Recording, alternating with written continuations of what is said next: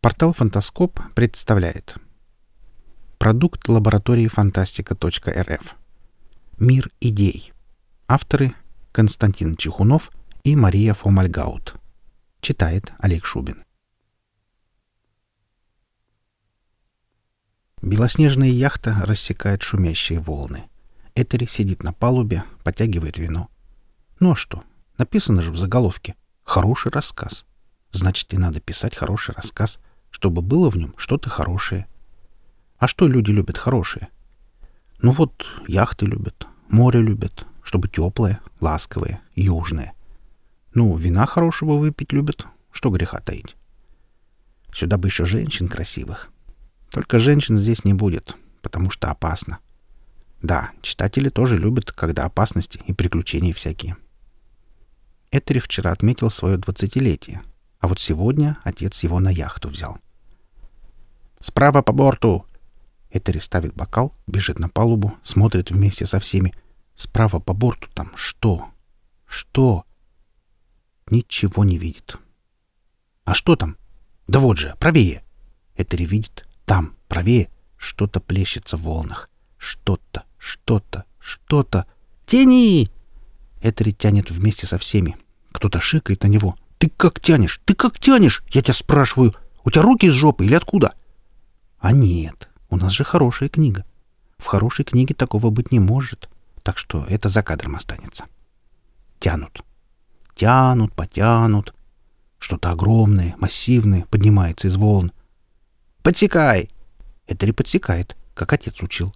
Улов плюхается на палубу. «А? Да нет, не бойтесь. Это ли не простой рыбак. И отец у него не простой рыбак, а магнат. А Этери — сын магната. Ну, люди любят про магнатов читать. И про сыновей магнатов тоже читать любят. И про приключения. А вот и сам магнат выходит из каюты, кивает ловцам. «Молодцы, молодцы!» — подмигивает сыну. «Ну что, посмотрим?» «А то!» Отец и сын волокут поимку к экрану в большом зале вставляют в проектор. Добыча последний раз оглушительно хлопает хвостом. Титры, название. На экране трое детей на чердаке старого дома вызывают мертвеца. Это на экране. А в жизни белоснежная яхта плывет через волны. И кто-то на подводной лодке смотрит на яхту в перископ. И командует. «Пли!» Ну что, Люди же любят приключения.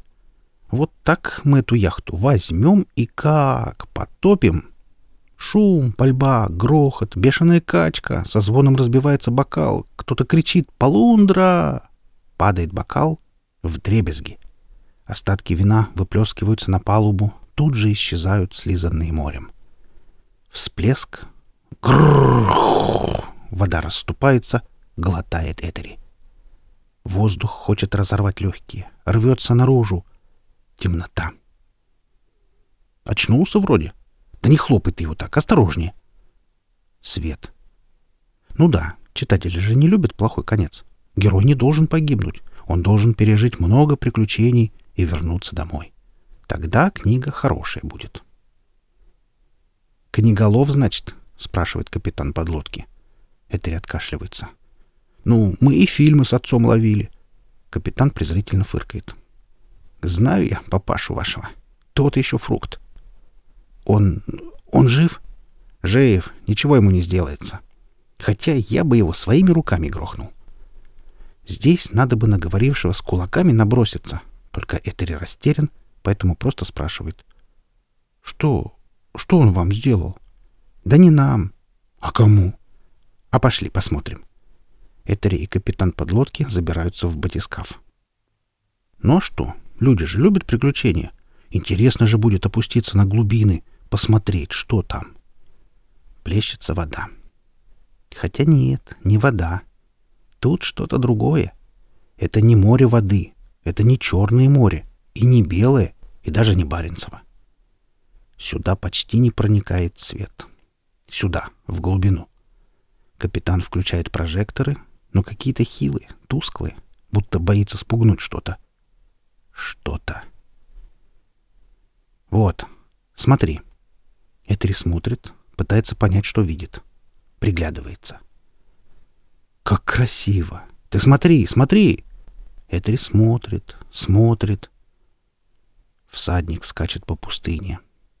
Только это не Сахара и не Гоби. Это выжженная солнцем пустыня в последние года Земли, перед тем, как солнце расширится и поглотит планету. Всадник скачет на лошади. Только это не лошадь. Это самоходная машина, а всадник в доспехах, которые укрывают его от зноя. Разбойники нападают на всадника, отнимают дрон и доспехи, бросают в пустыню умирать. И снова не поймешь, то ли восточная сказка перед тобой, то ли постапокалиптический мир будущего. Умирающий от жажды путник находит сосуд, в котором заморожена память человека, жившего на Земле тысячи лет назад, в период расцвета человеческой цивилизации. Он открывает телепорт, переносит своего нового знакомого на окраину города, создает из пустоты, из ничего, вереницу дронов, грушенных дорогими товарами. Разбогатевший странник отправляется в офисы корпорации, захватившей власть над миром, становится своим в высших кругах, кружит голову дочери магната. И снова не поймешь. То ли смотришь восточную сказку из стародавних времен, то ли погружаешься в мир бесконечно далекого будущего. Новоявленный Аладдин завоевывает сердце красавицы, а над миром неумолимо нависает грядущий конец света, когда солнце выжжет все живое. Люди не знают, не понимают этого, между делом говорят, что надо перебраться в подземные апартаменты. И больно сжимается сердце, когда понимаешь, что не будет у этой истории счастливого конца. «Нравится?» — спрашивает капитан. «Здорово. Это на глубине такие водятся?» «Водятся». Тон капитана меняется, в нем слышится ненависть. «Скоро перестанут водиться». Этери не понимает. «А что такое?» Капитан не успевает ответить. Что-то происходит там, наверху. Тень от корабля, плывущего где-то над батискафом, и еще одна тень, которая бьется в глубине, пытается освободиться из сетей, не может. Люди с криками поднимают свою добычу на борт. Капитан в батискафе смотрит на корабль, там, наверху, на чужой корабль, наводит пушку. «Там же люди!» Этери бросается на капитана. Выстрел из пушки приходится мимо корабля. Этери вытирает лоб. Обошлось. Людей, значит, пожалел. Ничего бы им не сделалось. Смотри дальше, что будет. Этери смотрит дальше. Что-то пойманное волокут на борт. Что-то... Этери узнает историю Алладина. Трудно не узнать. Но разве это она? Плоский, блеклый фильмец, в котором ни слова про умирающую землю и раскаленное солнце. История, живущая на глубине, дергается, извивается в предсмертных конвульсиях умирает. Этери не понимает. Что, что с ней случилось? Что случилось? Капитан бросается на Этери. Он, он еще спрашивает. А теперь нужно заглянуть в прошлое. Ну, зрители же любят, когда автор устраивает для них экскурс в прошлое, рассказывает, что было до основных событий. Итак, большой город, секретный офис богатой корпорации — ну, люди же любят все секретное и богатые. Корпорация эта добывает фильмы и книги. Только об этом никто не знает. Люди думают, что книги кто-то сочиняет, а они вон они. Отец Этери презрительно смотрит на гостя, который говорит. «Вы понимаете, что истории, которые вы ловите, это только верхушка айсберга. Это только тень настоящих историй, которые на глубине. И когда вы ловите истории на поверхности, те настоящие погибают. Ну, все, достаточно прошлого. Люди долгих экскурсов в историю не любят. И вообще, достаточно интриг. Лучше вернемся к приключениям. Что у нас там? Этери на подводной лодке? Отлично. Пусть у лодки что-нибудь сломается, и она будет стремительно погружаться на дно. Успеют ли члены экипажа починить лодку? А лодка... Кстати, давайте ее назовем. Пусть будет Левиафан. Опускается все ниже, и вот уже виднеется внизу что-то темное, страшное. Капитан наводит пушку на темноту внизу, целится. «Стойте! Не стреляйте!» Это Этери. Снова отдергивает руку капитана. Тот шипит. «Еще раз полезешь, пристрелю тебя к черту! Да вы посмотрите! Посмотрите, что там!» Капитан смотрит, вглядывается в глубину, не видит, только догадывается. «Это же история?» «Ага, огромная какая!» Отсюда не видно, что за история. Даже непонятно, книга или фильм. Только видно, что такой глубины люди еще не видели. Никогда. Капитан успевает заметить. Молодой парень ищет себя в жизни. Пока ничего не известно. Как ищет, что с ним происходит. Но как глубоко показан один единственный момент. Завораживает, зачаровывает, пробирает до глубины души. «Готово!» Лодка идет вверх. Медленно, но верно. История внизу ныряет в пучины, вспугнутые криком. Этери не выдерживает. «А мы... а мы ее увидим?» «Это ж какие субмарины надо туда нырять!» «Не, не получится». «Ну ничего. Когда-нибудь она поднимется вверх. Когда-нибудь. Когда охотиться за ними перестанут. Вот когда». Ну а дальше, в лучших традициях хорошей истории, главный герой будет бороться со злом. Людям нравится, когда герой борется со злом. Победит своего отца, перестанет ловить плохие истории и тем самым убивать хорошие, навсегда усвоит, что каждой истории свое место и свое время. Ничего, отец смотрит на Этери. Я тоже такой по молодости был. Меня отец в плавание возьмет — истории ловит, я смотрю, как на глубине шедевры умирают, а у самого слезы градом. Потом ничего, сам в море ходил, ловил, на яхту накопил. Этери слушает, кивает, думает про себя. Я-то никогда, никогда. Ну а теперь нужно показать, что будет через много лет. Зрители любят, когда так. Только что было сейчас — и вот уже на экране или в книге прошло лет двадцать. «Подсекай!» Это Этери. У него своя яхта. И не одна. Он трепетно смотрит, как рыбаки тащат из глубины историю, которой нет равных. Нет, не ту, увиденную в глубине, а только отголосок истории, ее тень, которая показалась на поверхности. Историю связывают, бросают в проектор.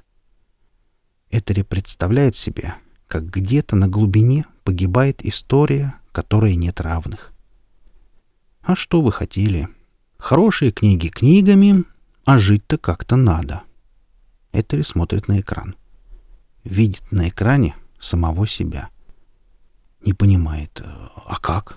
А почему? А зачем? Листает записи покойного капитана. Еще успевает прочитать. Последняя, высшая стадия развития истории — история покидает глубину, выходит на сушу, принимает человеческий облик. Широкий проспект ревел моторами сотен автомобилей. Сквозь июльское марево и сизые облачка выхлопных газов Михаил смотрел на величественное здание корпорации «С нами завтра». Гигантская башня из стекла и бетона взметнулась в небо. Городской смог заботливо окутал верхние этажи небоскреба. Дождавшись разрешающего сигнала светофора, Михаил сделал шаг на проезжую часть и тут же был подхвачен живым потоком пешеходов. Оказавшись на противоположной стороне улицы, он подошел к одной из стеклянных дверей, ведущих внутрь здания, и прозрачные створки услужливо разошлись в стороны. В холле было прохладно и свежо, играла спокойная музыка, стены украшали картины современных художников. Тихая, уютная обстановка и многочисленные растения в катках и цветниках создавали атмосферу, резко контрастирующую с шумом и суетой городских улиц. Минуя полдесятка столов вахтеров и регистраторов, Михаил уверенно направился к неприметной двери, почти незаметной закатками с пальмами. На звонок ответили не сразу. Вооруженная охрана пропустила его внутрь и попросила предъявить пропуск. Пока шла проверка документов, Михаил стоял в тишине полутемного коридора.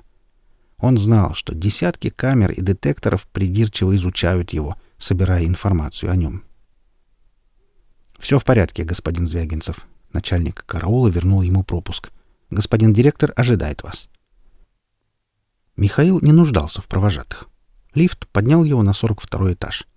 Далее прямо по коридору и направо, мимо двух скучающих амбалов, вооруженных до зубов, в широкую дверь, вырезанную из массива дуба, мимо белозубой смазливой секретарши с ногами от ушей, прямо в святая святых корпораций, кабинет директора Гамильтона. Глава корпорации восседал за огромным столом из черного дерева. Просторный кабинет был богато обставлен антикварной мебелью и произведениями искусства. Панорамное окно во всю стену открывало великолепный вид на западную часть мегаполиса. Гамильтон был высок и худ. Дорогой черный костюм не мог скрыть почти патологическую тонкость рук. Длинные пальцы барабанили по крышке стола. Плотно сжатые губы, приплюснутый нос Серые глаза, цепкие и внимательные, дополняли невольное сходство с пауком, угнездившимся в центре своей паутины.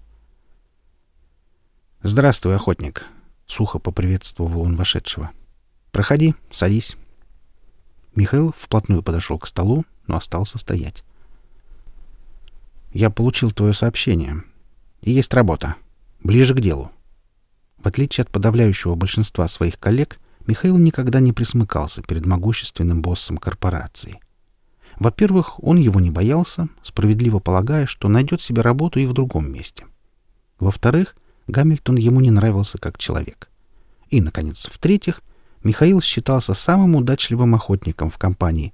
Результативность его походов в F-измерение поражала. Нужна энергосущность с интенсивностью поля свыше 120 единиц. Гамильтон достал сигарету с золотым фильтром и закурил.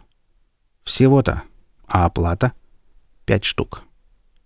«Ах ты, упырек!» — думал про себя Михаил, глядя в бесстрастное лицо босса. «Представляю, сколько отвалил тебе заказчик за такую редкую вещь. С другой стороны, пять штук — деньги, конечно, немалые.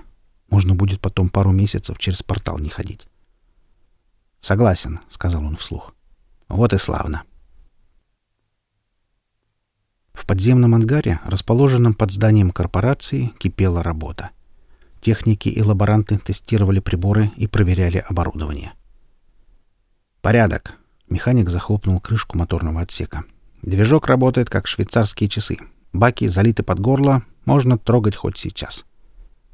Михаил нашел взглядом дежурного специалиста, и тот утвердительно кивнул ему головой. Это означало, что электроника вездехода проверена и готова к работе. Михаил надел легкий скафандр и забрался в просторную кабину. «Удачи, охотник!» — шепнул ему техник, опуская прозрачный колпак кабины. «Внимание! Минутная готовность!» — прозвучало в динамиках. Михаил включил бортовой компьютер и запустил мотор. Надежный танковый двигатель взревел, демонстрируя свою силу. До активации портала осталось 10 секунд. По бетонной стене разлилось голубое сияние, и через мгновение она превратилась в вогнутое зеркало, отражающее ангар и все, что находилось в нем. Девять, восемь, семь. Поверхность зеркала подернулась рябью, выгнулась еще сильнее и лопнула, как пленка мыльного пузыря. Пять, четыре. В ангар хлынула волна света, заставляя сотрудников корпорации зажмуриться. Два, один, старт! Восьмиколесная машина сорвалась с места и стрелой вылетела в открывшийся портал. Еще несколько секунд сотрудники лаборатории наблюдали удаляющуюся корму вездехода, а затем стена приобрела свой первоначальный облик. Свет яркого желтого солнца ослепил Михаила, но уже через мгновение автоматика включила светофильтр кабины, позволяя водителю спокойно осмотреться по сторонам. Его окружала холмистая равнина — покрытая перемежающимися участками оранжевого песка и черной земли. Темная почва встречалась реже, в виде больших и маленьких островков. Она, подобно оазисам пустыни, давала приют пышной местной растительности. На песке не росло ничего, как бесплодный океан он обтекал черные обитаемые острова. Почти все растения были прозрачны.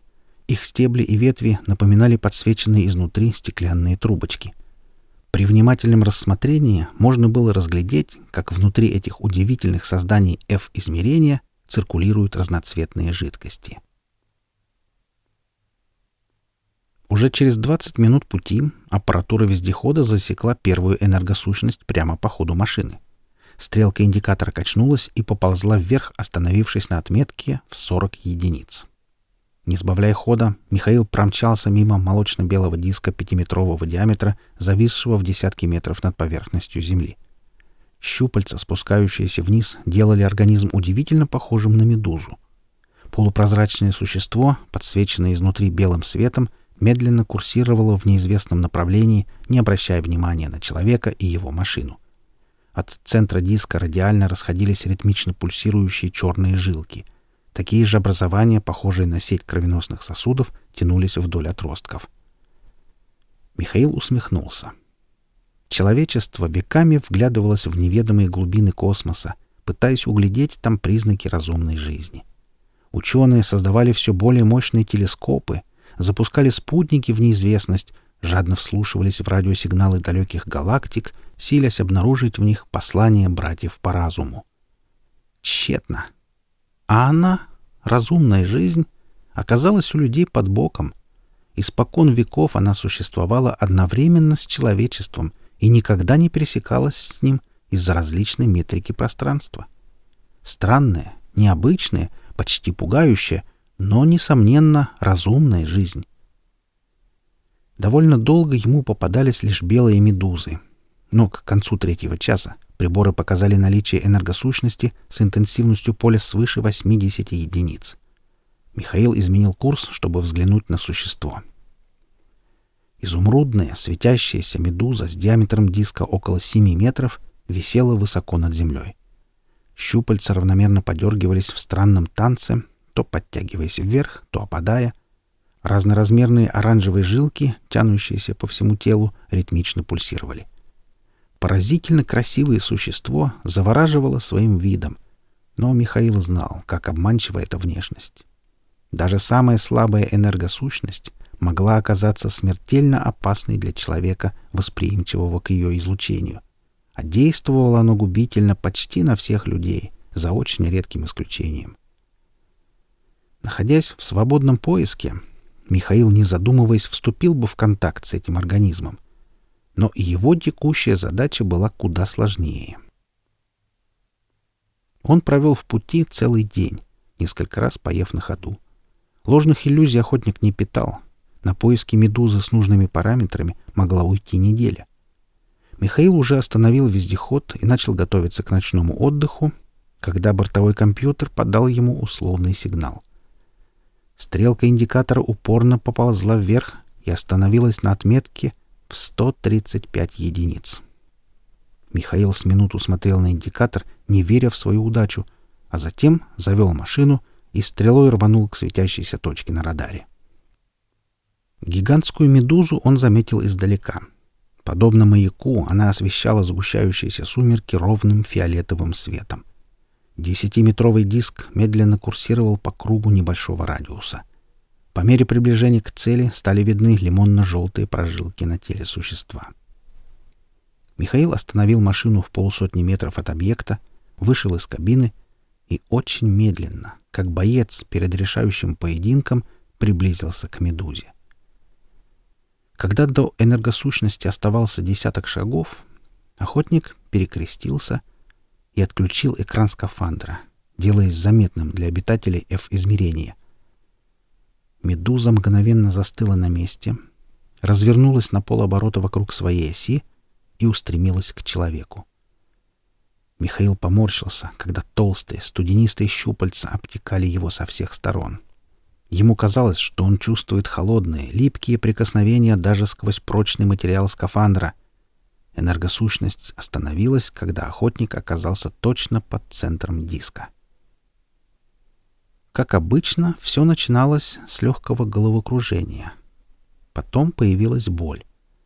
Михаил чувствовал, как чужой разум, не враждебный, но опасный своей внутренней силой, начинал слияние с его сознанием. В какой-то момент открылся канал передачи энергии. Мозг обожгло ледяным холодом. Энергетический поток, подобно низвергающемуся водопаду, обрушился на личность одинокого человека. Пока Михаилу удавалось удерживаться в сознании, но вскоре боль стала невыносимой. Нужно было любой ценой дождаться окончания сеанса, иначе все усилия могли оказаться напрасными. Поток иссяк так же неожиданно, как и начался. Медуза потеряла интерес к человеку и плавно поплыла прочь. Михаил осел на оранжевый песок и провалился в небытие. В сознание его привела боль. Ужасная, нестерпимая боль, поселившаяся в каждой клеточке его тела. Михаил со стоном нажал на кнопку, спрятанную на левом запястье. Игла инъектора впрыснула в вену порцию противошокового препарата. В голове прояснилось. Боль не ушла окончательно, но притупилась и отползла в сторону, собирая силы для новой атаки. Она была неизбежной и не единственной расплатой за близкий контакт с энергосущностью F-измерения. Все имело свою цену. Михаил забрался в вездеход и активировал маяк межпространственного передатчика. Требовалось как можно скорее попасть домой. Там специалисты при помощи нейросканера снимут копию с его сознания, обработают информацию соответствующим образом и запишут на особый кристалл. Позже, при помощи специального оборудования, содержимое кристалла можно будет проецировать на сознание творчески одаренной личности, вдохновляя на идею. Чем сильнее энергосущность F-измерения, тем грандиознее открытие или значимее произведение искусства. «Охотник, я база, как слышишь?» — донесся до Михаила искаженный помехами голос техника связи. «Нормально», — буркнул он, морщась от боли. Задание выполнено. Вытаскивайте меня отсюда. Понял. Определяю твои координаты. Держись. Через десять минут темноту ночи осветило мерцающее голубое зеркало. Шепот призывно манил его, требуя выйти из уютной темноты, где он затаился, не ведая забот. В этом зове слышался шелест нескошенной травы, шуршание листьев под ногами, шум дождя — тихий голос из детства. Он сопротивлялся из последних сил, не желая покидать спасительного мрака. Но в какой-то момент шепот стал невыносимым, больно резанул по нервам, заставил сделать глубокий вдох и открыть глаза. ш шипел воздух в открывающихся пневмозамках. Прозрачный колпак ушел в сторону, выпуская Мишу из плена анабиозной камеры. «Внимание! Прозвучал приятный женский голос где-то под потолком. Всем вновь прибывшим собраться на пассажирской палубе через 15 минут. У грузовых шлюзов царило оживление. Десятки людей ожидали своей очереди для погрузки в орбитальные катера. «Филиппыч!» — обрадовался Миша, увидев знакомое лицо. Мужчина лет сорока, спокойный и уверенный, как и все ловцы, стоял чуть в стороне, не принимая участия в общей суматохе. «Привет, Мишаня!» — улыбнулся он юноше. «Все-таки решился?» «Да, здесь самую высокую оплату предложили». «А вот и наша карета». Челнок отвалил от транспорта, и бирюзовая планета, одетая в рваный плащ седых облаков, начала стремительно приближаться. Солнце, большое и красное, слепило глаза сквозь стекло иллюминатора, расцвечивая в кровь бескрайний океан, раскинувшийся по всей планетарной поверхности — Через несколько минут на зеркальной водной глади стали видны острова разных размеров и очертаний. Один из них был особенно велик и вмещал на своей территории целый квартал городских зданий. Все это Миша наблюдал совсем недолго. Один из островов мгновенно приблизился, и челнок, выпустив опоры, сел на специальную площадку. Плавучий остров компании, куда завербовался Миша разнорабочим, был небольшим — но имел все необходимое для комфортного проживания нескольких десятков человек обслуживающего персонала. Юноша с любопытством осматривал сверкающую латунным корпусом цистерну, пришвартованную к краю платформы. Филиппыч возился умерно покачивающейся на волнах конструкции, крутил какие-то вентили, заглядывал в оконца. «Филиппыч, а это что?» «Это, Мишаня, мини-субмарина». «Это нырять?» «Угу. Глубоко?» Десять тысяч метров. Так в инструкции написано, но еще никто не погружался. Опытный образец. А это много? Много. Наши батискафы в половину меньше глубины берут. Филиппыч, а меня возьмешь под воду? Ну, пожалуйста. Нет, Мишаня, извини, не положено. Юноша заглянул в кристально-прозрачную толщу воды. На глубине носились стайки разноцветных рыбок, кальмаров и еще каких-то непонятных существ. Вот на самой границе света прошла огромная тень с неясными очертаниями. «Это ж сколько до дна тут!» — восхищенно воскликнул Мишаня. «Не будь дураком. Здесь нет дна». Филиппыч стоял рядом и вытирал руки ветошью. «Как это нет?» «Да вот так. Ты что на ознакомительных курсах делал? Спал? Ты хоть знаешь вообще, куда тебя занесло?» «Да не один ли хрен, Филиппыч? Главное, что деньги хорошая компания предложила». «А здесь что, суши вообще нет?» «Абсолютно. Это Акванова. Ее открыли 20 лет назад. Интерес только для биологов и представляла. Да к тому же лететь хрен знает сколько. Все изменилось, когда здесь этих нашли. Кого? Увидишь. В двух словах не расскажешь. В отдалении виднелся огромный остров. Великолепные яхты величаво проплывали на фоне высотных зданий. «Филиппыч, зачем в море небоскребы?» «Хреново ты этих богачей знаешь. Им даже здесь вид с тридцатого этажа подавай». Даже через закрытую дверь конторы Миша слышал, как возмущается Филиппыч. «Как это без помощника? Да мне плевать, рвота там у него или понос. Не я эту штуку двухместную придумал. Как больше некому? Сам полезай!» Филиппыч шарахнул дверью так, что Мише показалось, что она слетит с петель. Ловец с задумчивым видом посмотрел на него. «Мишаня, поди-ка сюда. Ты, кажется, хотел под воду? А можно? За мной!» Мишаня втиснулся в узкое кресло. «Смотри сюда», — поучал Филиппыч. «По моей команде тупо нажимаешь вот эту кнопку и включаешь ловушку. Мне самому до нее не дотянуться со своего кресла. Вот же дебилы-проектировщики. Больше ничего трогать не смей, понял? Ну, с Богом!» Белый луч прожектора резал темноту глубин Аквановы, выхватывая из вечного мрака причудливых обитателей подводного мира. Стрелка глубиномера застыла на отметке пять тысяч метров. «Филиппыч, а чего мы ищем, а? Увидишь, не мешай». Свет прожектора пробивал толщу воды перед носом лодки, но в боковых иллюминаторах царила вечная ночь. И вдруг Мишаня заметил странное свечение по левому борту. «Филиппыч, там светится что-то. Где? Действительно. Ловец изменил курс. В темноте что-то светилось голубоватым призрачным светом. Ослепительно яркая середина объекта мерно пульсировала, распространяя постепенно затухающие световые волны далеко вокруг. «Что это?» — открыл рот пораженный Миша. «Толком никто не знает. Ученые называют их закапсулированными идеями или мыслеформами. Мини-субмарина подошла ближе. Внезапно, на одно короткое мгновение, Мише показалось, что сквозь призрачное сияние проступают очертания туманных образов. Юноша пристально всматривался в источник света и начинал различать там двигающиеся в танце фигуры. «Ух ты!» — не смог он скрыть возглас изумления. «Что? Ты что-то там увидел?» «Люди какие-то. Танцуют». Филиппыч смотрел на Мишу во все глаза — парень, да ты же потенциальный ловец. Это как? Суть идеи почти никто различить не может. Обычный человек видит только свет, и все. Ловцов по всему миру ищут, тестируют, готовят годами, а ты раз и танцуют. Подводный аппарат двинулся дальше. Мыслеформы попадались еще несколько раз, но Филиппыч не останавливал двигатели. «Не то, опять не то», — бубнил он себе под нос, всматриваясь в темноту. Но вот внимание ловца привлекло светящееся зеленоватое облако.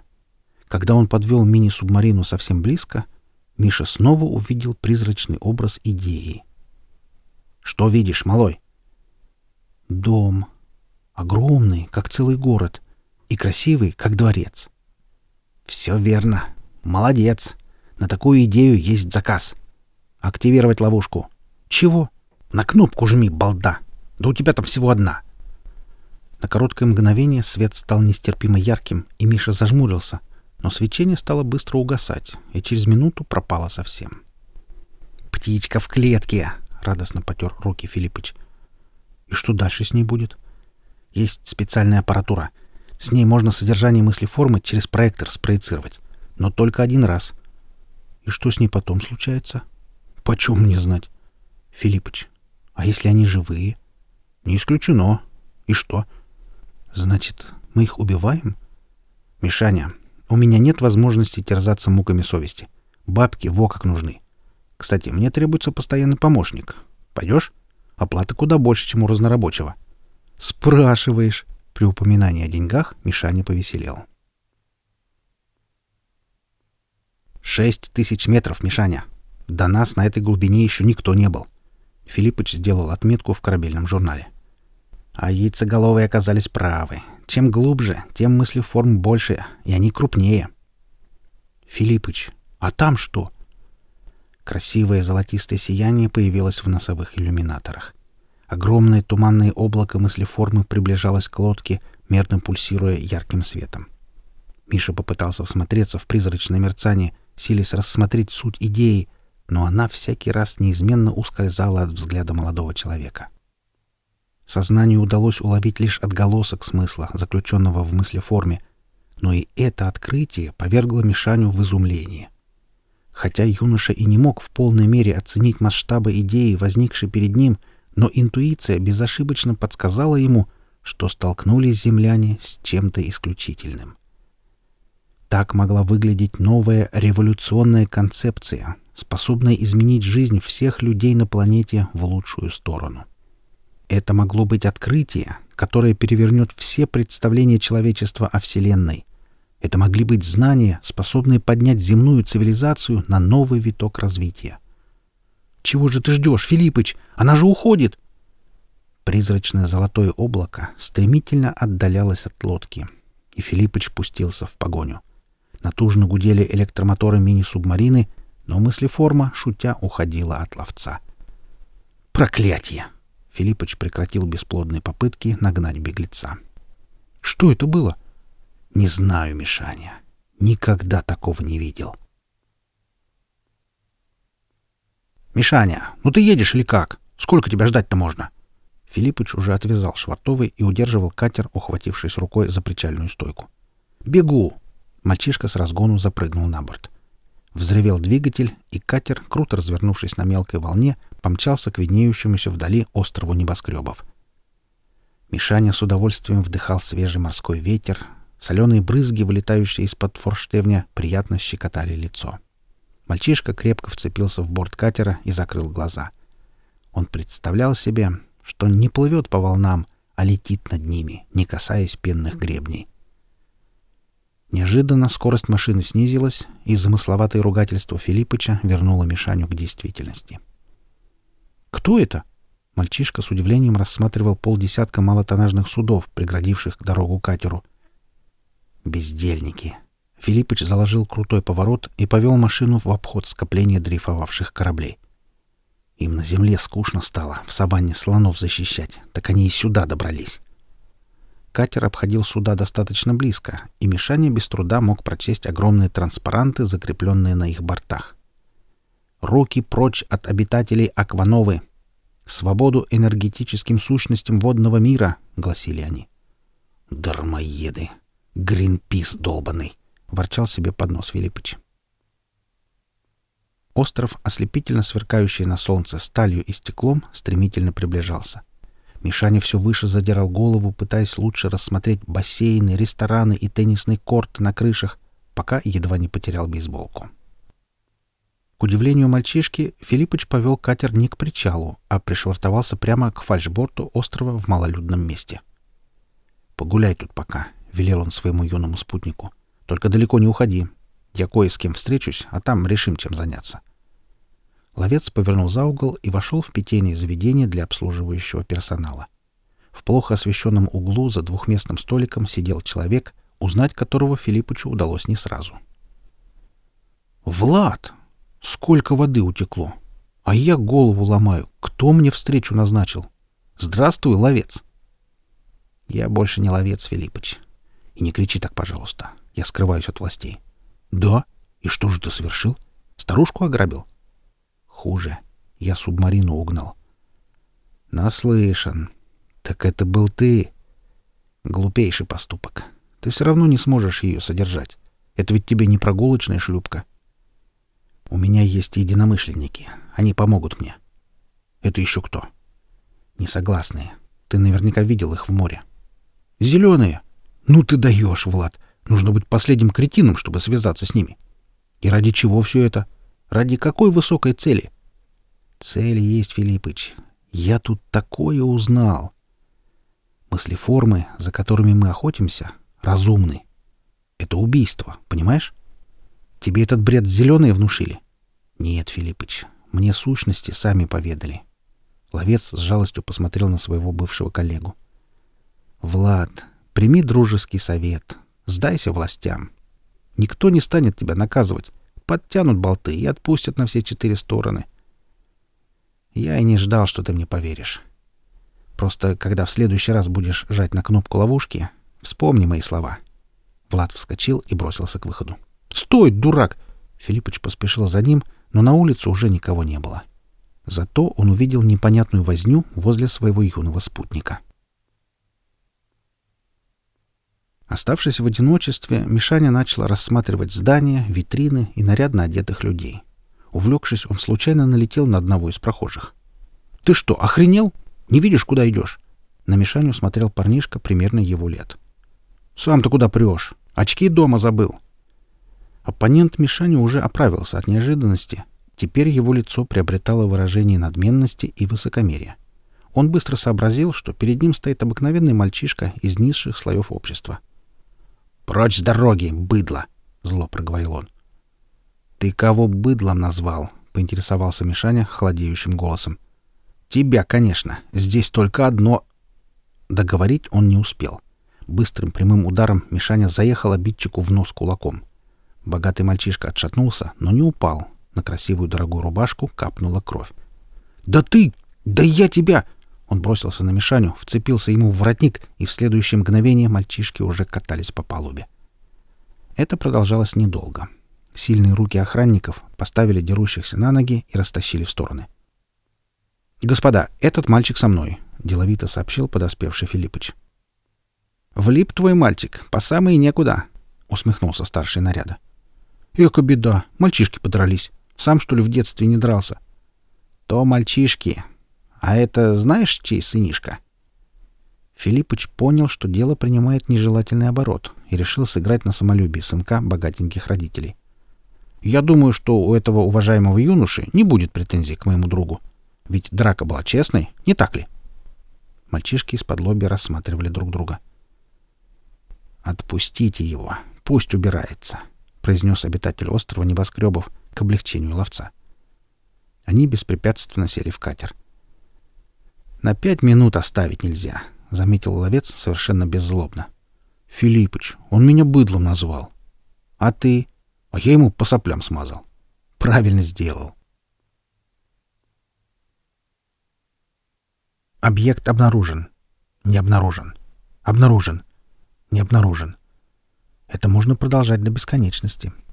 Ну, не до бесконечности, но страниц на 20 это точно. Поисковик терзается, мигает, то видит меня, то нет. Мечутся вспышки прожекторов. Почему они мечутся? Я бы на их месте аккуратненько двигался от стены к стене, выискивал сбежавшего. А, или это я представлял себе, что меня так ловить будут, вспоминал какие-то сцены из каких-то фильмов. Вот оно так и получилось.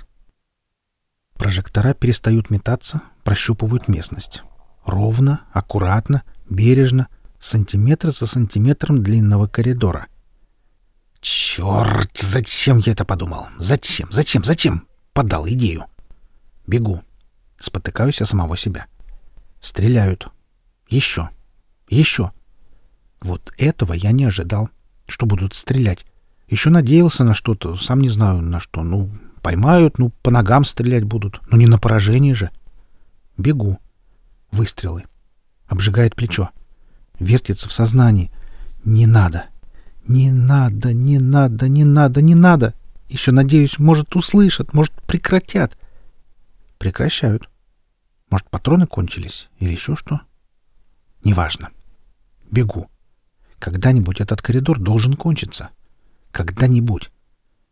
Смотрю на свою кожу. А почему она у меня белая? Не должна быть белая. А, это читатель ошибся. Почему-то белым меня представил. Нет-нет, уважаемый читатель, кожа у меня не белая, а совсем даже наоборот. Нет-нет, никакой я не афроамериканец. Я в Америке отродясь не был. А? Что вы там подумали? Да, можете называть меня негром, можете мысли свои не прятать. В Африке негров неграми называют, и ничего. А, ну да. Я из Джибути. Страна такая. Не слышали? Да никто не слышал. И город такой есть. Тоже про него никто не слышал. А у нас есть... А ничего у нас нет. Самое соленое озеро в мире у нас есть. Вот. И все. Выхожу из дома утром, вижу... Ничего не вижу. Иногда вижу красный песок. Кто-то объяснил мне, это потому, что на карте мира Джибути нарисованы красным. Иногда мы... Кто мы? Я даже не знаю, кто мы и сколько нас. Говорю же, у нас ничего нет. И как будет работать ваш генератор текстов? Ну вот, смотрите. Сначала он методом тыка выбирает время действия. Ого, у вас тут шкала времени от большого взрыва до большого коллапса. Но еще бы. Ведь у нас может быть и фантастическое произведение. Ну вот, программа выбирает время действия. Ну, скорее всего, конечно, выберет в промежутке от появления первых людей до настоящего времени. Потом программа смотрит, какие в это время были государства. Выбирает страну как место действия. Ого, у вас тут тоже солидный выбор стран. По последним данным, 195. Вот программа методом тыка выбирает страну. Открывается вкладка с информацией об этой стране. Вот Великобритания. Вот крупнейшие города. Вот программа ищет город, где будет происходить действие сюжета. Выбрала Глазго. И что, про каждую страну так подробно написано? Ну, пока у нас тут данные по самым известным странам, которые у всех на слуху. По другим пока ничего и нет. Вот, например, Джибути. Да. Вот, например, Джибути. И в Джибути ничего нет. Варианты сюжетов. Открыть. 1888 год. Обедневший английский аристократ должен продать поместье, в котором прошло его детство. Чтобы не допустить продажи, он соглашается на сомнительную авантюру, предложенную одним проходимцем. Ледниковый период. Ледник отступает, мамонты идут за ледником, люди идут за мамонтами. Вождь племени хочет взять в жены юную девушку, но она взаимно влюблена в безымянного охотника. Возлюбленные сбегают из племени, идут на север. Охотник верит, что далеко на севере есть благодатная земля. Такую сказку в детстве рассказывал ему старый мастер-оружейник. Пройдя множество испытаний, путники находят Арктиду, легендарную страну на Северном полюсе. Из базы данных программы писателя сбегает житель Джибути — страны, про которую в базе данных ничего не указано. Он хочет добраться до настоящего Джибути и узнать, что это за государство и что там есть, чтобы написать историю о Джибути. А это еще что такое? Где? Да вот же. Ну, компьютер сюжеты перебирает. Да нет же. Ничего, что это никакой не сюжет. Ничего, что это на самом деле. И как писать? Пиши э, разыскивается. Угу. А кто разыскивается? Человек. Это понятно, что не лошадь. А приметы какие? Да никаких. Говорю же, данных про него нет никаких. Ну, есть данные, нет данных. А беглеца этого найти и обезвредить. Ну, так что вы видели? Ой, ужас такой был. Да вообще. Ужас, ужас. И вы скажите, что видели-то? Да дайте я успокоюсь хоть. Ну, вообще. Может, вам воды дать? А у вас чего покрепче есть? Ну, вот э, коньячок есть. Ой, а можно мне кофе с коньячком? Давайте я вам налью. Ой, а можно курить? Да курите, курите. Вы только расскажите, что видели-то? Да что видела? Тут этот зашел. Какой этот? Ну, черный такой. И глаза блестят. И за столик садится. Мне еще так страшно стало. Я вообще к нему подойти боялась. Ну, меня одну в баре оставили. Хозяин уперся. Жуть такая. Вы не вышли к нему? Вышла. Куда деваться-то? Он чашку кофе заказывает. Говорит еще с акцентом таким. Хрен чего поймешь. Я его спрашиваю, вы какой хотите? Эспрессо? Латте? Или чего там? Он свое твердит. Кофе, кофе. Я ему американу налила. А он давай расспрашивать. А где у вас тут гостиницы есть? А где то? А где сё? Я еще так боялась, что он меня изнасилует. И? Что же? А тут этот врывается. Кто? Ну, мужик такой. Тоже черный? Нет, белый. А можно еще курить? Да курите, да курите, да пожалуйста. И чего он, белый этот? А тут страшно так. Пистолет достает, в черного этого целится. А можно мне еще кофе? Да, пожалуйста. Вам с коньяком? Да-да. Ну и вот. И в него стреляет. Ужас какой. А вы? Я в кухне спряталась. Все боялась, что он и меня найдет. А он? А он стоит такой и на убитого смотрит. Потом смотрю, убитый растворяться начал. Вот так, в воздухе таять. Да знаю, я знаю. А откуда вы знаете? Э, может, еще кофе? А, а это он. Кто он? Да вот же вошел. Это он его убил. Ты куда вылез-то? Ты... Ты зачем ее застрелил, а? А то сам не догадываешься. Да я тебя свидетелей убирать не просил. Да при чем тут свидетели? Ты смотри, смотри. Тьфу ты, черт. Первый раз вижу, как они так. Вот так вот. А ты думал, там один парень сбежал? А девка почему белая? А черт ее знает. Я из Джибути. Страна такая. И город такой. Меня убили. И не убили. Потому что. Моя история уже создана. История про то, как я сбежал из придуманного Джибути, чтобы увидеть настоящий Джибути. История про то, как меня поймали и убили. И спутницу мою тоже. И теперь мы будем жить. Правда, имен у нас нет. Ну, да ничего. Много таких героев, у которых имен нет. Мошки, назойливые и вездесущие, появились в середине второй недели пребывания Миши на Акванове. Они сновали повсюду целыми тучами и не давали людям ни малейшего покоя. Мелкие, быстрые твари впивались в кожу, доставляя нестерпимое жжение и зуд. Филиппыч с Мишей почти не выходили из лодки. Задраив люки, они отсиживались в безопасном месте, пока на плавучих платформах царил хаос и беспорядок. «Да чтоб тебя!» Филиппыч с трудом раздавил между пальцами жесткое, как металлическая стружка, существо. «И сюда пролез, паразит!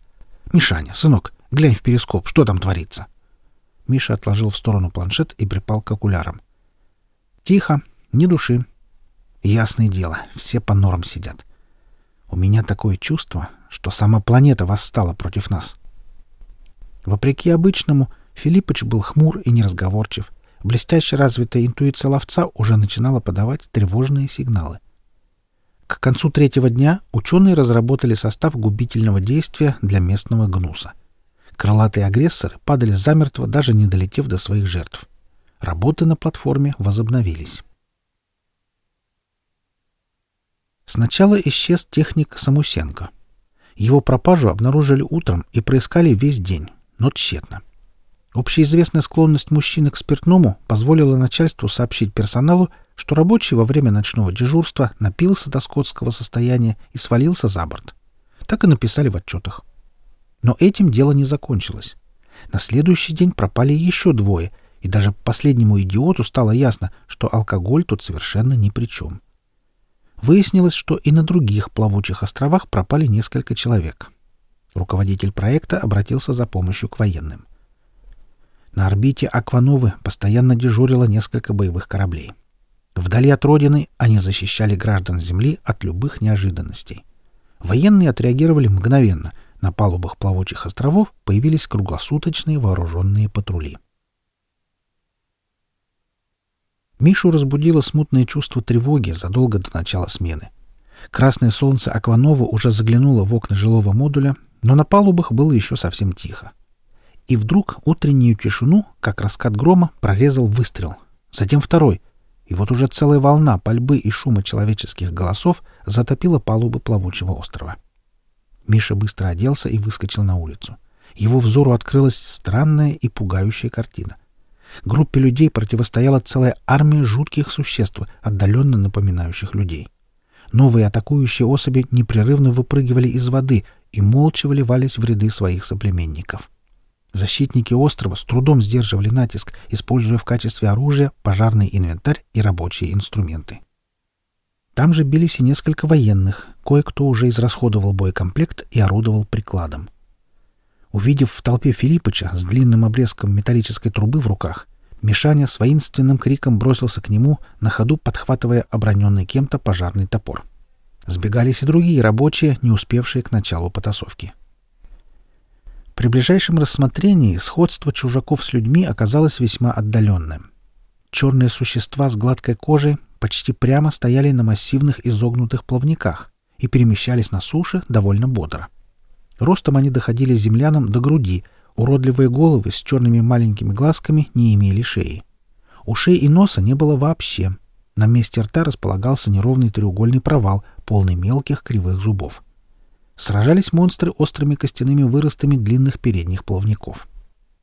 Когда Миша вступил в бой, палуба уже окрасилась кровью, а несколько тел людей и чужаков лежало под ногами.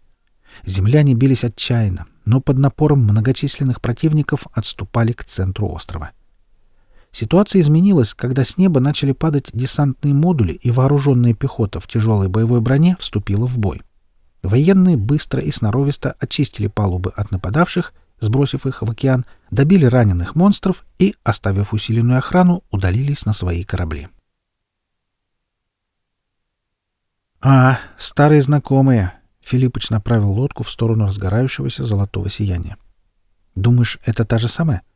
«Почему ты уверен?» Сначала Мише показалось, что они настигнут мыслеформу, но та увеличила скорость и снова начала отдаляться от преследователей. Филиппыч включил двигатели на полную мощность, но расстояние не сокращалось. «Врешь! Не уйдешь!» «Филиппыч, семь тысяч!» «Отстань! Восемь! Вижу, не слепой!» Впереди начало разгораться разноцветное зарево. Оно приближалось и вскоре заполонило собою почти весь обзор носовых иллюминаторов. Золотая мыслеформа скрылась на фоне множества ярких огней. «Это чего, Филиппыч?» «Пока не знаю, Мишаня. Разберемся». Перед ними выросла гигантская сфера, состоящая из множества разноцветных пузырей. Подобно фасетчатому глазу циклопического насекомого — она вглядывалась в глубины вечного мрака. Филиппыч обошел объект со всех сторон и обнаружил отверстие в нижней части. Попробуем проплыть внутрь этой штуки. Лодка всплыла внутри сферы, оказавшейся полой и заполненной водой лишь на треть. В центре круглого водоема показался небольшой плавающий диск. Филиппыч подвел лодку к этому единственному острову и заглушил моторы. Анализаторы показывают, что снаружи можно дышать. Я выйду. Я с тобой. Ничем не примечательная круглая площадка едва заметно покачивалась на гладкой водной поверхности. Земляне слишком поздно заметили, что высоко вверху, над их головами, висит огромная капля жидкой ртути. «Берегись!» — закричал Мишаня, когда капля медленно, как во сне, сорвалась со своего места и устремилась вниз. Но бежать было некуда. — Целое море жидкого металла захлестнуло их, растворяя в себе и погружая во мрак. Яркий свет ударил в глаза. Теплые медового цвета лучи солнца Аквановы заливали бескрайнюю поверхность океана. С высоты птичьего полета Мишаня наблюдал, как по водной глади носятся огромные животные, похожие на китов и черепах одновременно. Они ныряли, выпрыгивали из воды и оглашали надводный мир громкими криками, полными силы и радости. Картинка перещелкнулась, как кадр в слайдоскопе. Теперь Миша сидел на огромной чешуйчатой спине. Существо оказалось еще крупнее, чем казалось сверху. Оно было просто циклопическим. Со скоростью курьерского поезда черепаха-кит мчался вперед. Ветер свистел в ушах юноши, и, чтобы не упасть в океан, он ухватился руками за костяной вырост на спине животного. — Чувство свободы и бескрайнего счастья передалось молодому человеку, и он закричал во всю силу своих легких. Его крик тут же подхватили десятки сильных голосов. Черепаха-кит остановился, еще одно такое же существо вынырнуло совсем рядом с Мишей, их взгляды встретились. Чистый, первозданный разум светился в огромных черных глазах, и Мишаня понял, что тонет в них, как в бездонных озерах. Картинка снова поменялась. Что-то неуловимо изменилось в мире Аквановы. Черепаха-киты больше не трубили песню счастья, их голоса были полны отчаяния и тоски. Существа уходили на глубину и обратно уже не возвращались. В самом конце послания Мишаня увидел предупреждение. Огромная волна катилась по океану, сметая на своем пути все следы пребывания людей. Видение закончилось, земляне стояли на круглой площадке в центре сферы, последние ручейки жидкой ртути стекали в воду. «Филиппыч, ты видел?» «Видел, Мишаня». «Значит, мы губим души тех, кто жил тут раньше?» «Получается, что так. И что же нам теперь делать?» «Предупредить всех, что приближается расплата». Лодка всплывала слишком медленно. «Быстрее, Филиппыч, быстрее!» «Нельзя быстрее! Кессонка задушит!» А я говорил, что все это неспроста. Сначала эти мошки, потом монстры ластоногие — нам давали понять, что мы здесь лишние. Объясняли по-своему, как могли. Но мы один хрен не поняли. Мини-субмарина всплыла и тут же была подхвачена волной. Океан слегка штормило, но до настоящего шторма было еще далеко. Пришвартовав лодку, Мишаня и Филиппыч бросились к представителю компании. Руководитель проекта сидел в своем комфортабельном модуле и пил белое вино. «Вы где пропадали так долго?» закричал он на вошедших подводников. «Дел непочатый край, но они прохлаждаются. Земля требует повысить норму вылова мыслеформ в два раза. Товар расходится очень хорошо. Нужно срочно объявить всеобщую эвакуацию», — перебил босса Филиппыч. «Надвигается шторм, который сметет все плавучие острова». «Ты что несешь, ловец? Какой шторм?» «Мы получили послание!» — закричал Мишаня. «Чье?» «Мыслеформ. Они разумны». «Так, ясно. Вы под кайфом оба. Убирайтесь прочь, завтра поговорим. Но знайте, вы оба оштрафованы. Слушай, ты, придурок. Филиппыч шагнул в сторону представителя компании, но дойти не успел. Сильнейший удар сотряс модуль, стена строения треснула. Когда они выскочили на улицу, пятиметровые волны накатывали на палубу, подхватывая все, что было плохо закреплено. «Смотрите!» — закричал кто-то. На горизонте дыбилась огромная водяная гора — Медленно, но верно она приближалась к людям и была неотвратима, как сам Рок. Мишаня заметил, что руководитель проекта, забыв обо всем на свете, бежит к своему маленькому орбитальному катеру. «Быстрее в лодку!» — дернул мальчишку за рукав Филиппыч. Они побежали. Мини-субмарина была уже совсем близко, когда за спиной раздался скрежет, и Филиппыч сдавленно вскрикнул. Стальная балка намертво придавила его к палубе, переломив позвоночник. «Филиппыч!» Миша встал на колени возле своего единственного друга в этом богом забытом месте. Слезы брызнули из глаз. «Беги, сынок!» — прохрипел мужчина. «Я не брошу тебя здесь!» «Беги, дурень! Я уже труп! Спасай свою жизнь!» Филиппыч судорожно дернулся и затих. Давясь слезами, Мишаня отвязал лодку, забрался внутрь и задраил люк. Как его учил Филиппыч? Этот рычаг сюда, эту крутилку до конца, эту кнопку нажать. И тут он почувствовал, что лодка взлетела в воздух, поднятая волной. Мише показалось, что полет длится бесконечно долго, а когда аппарат упал, юноша прокусил себе язык. Субмарину забросило на палубу плавающего острова, и она, как пустая консервная банка, катилась по поверхности, засыпанной обломками. Мишаня мысленно простился с жизнью но вдруг лодка перевернулась последний раз и плюхнулась в воду. Стабилизаторы выровняли положение мини-субмарины, и аппарат камнем пошел вниз. В последний момент Миша увидел в иллюминаторе, как катер представителя компании, подхваченный волной, ныряет в океан. На глубине в 200 метров Мишаня хотел остановить погружение, но не смог. Вероятно, в лодке что-то сломалось. Мини-субмарина плавно уходила на глубину, увлекая с собой одинокого человека. Девять тысяч метров. Мишаня не боялся смерти, и этот факт даже немного удивил его самого. Он думал о мыслеформах и черепахах-китах, о погибшей цивилизации и о том, что от нее осталось. А еще ему было очень стыдно за себя и за всех землян, привыкших видеть во всем лишь источник наживы. Стрелка глубиномера уперлась в ограничительный штырек за отметкой в 10 тысяч. В глазах темнело, было тяжело дышать и хотелось спать. И тут золотое сияние заполнило рубку лодки. Такое яркое, что Мишаня закрыл уставшие глаза. Угасающим сознанием он увидел удивительный мир, покрытый стеклянными лесами. Гигантские светящиеся медузы медленно и величаво проплывали над поверхностью планеты. Что это? Бред? Галлюцинация? Забытое прошлое или вероятное будущее? Этери пытался взглянуть на монитор через плечо капитана. «Ну что там?» «Нет картинки. Видимо, буй оторвало. И что это значит?» «То, что шторм на поверхности сильнее десяти баллов.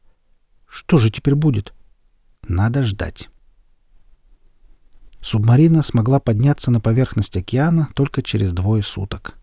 К этому времени шторм окончательно утих, и Этери с Владом широко открытыми глазами смотрели на девственно чистую водную гладь, миролюбивую и гостеприимную. Вы слушали рассказ «Мир идей». Продукт лаборатории фантастика.рф. Авторы Константин Чехунов и Мария Фомальгаут. Читал Олег Шубин.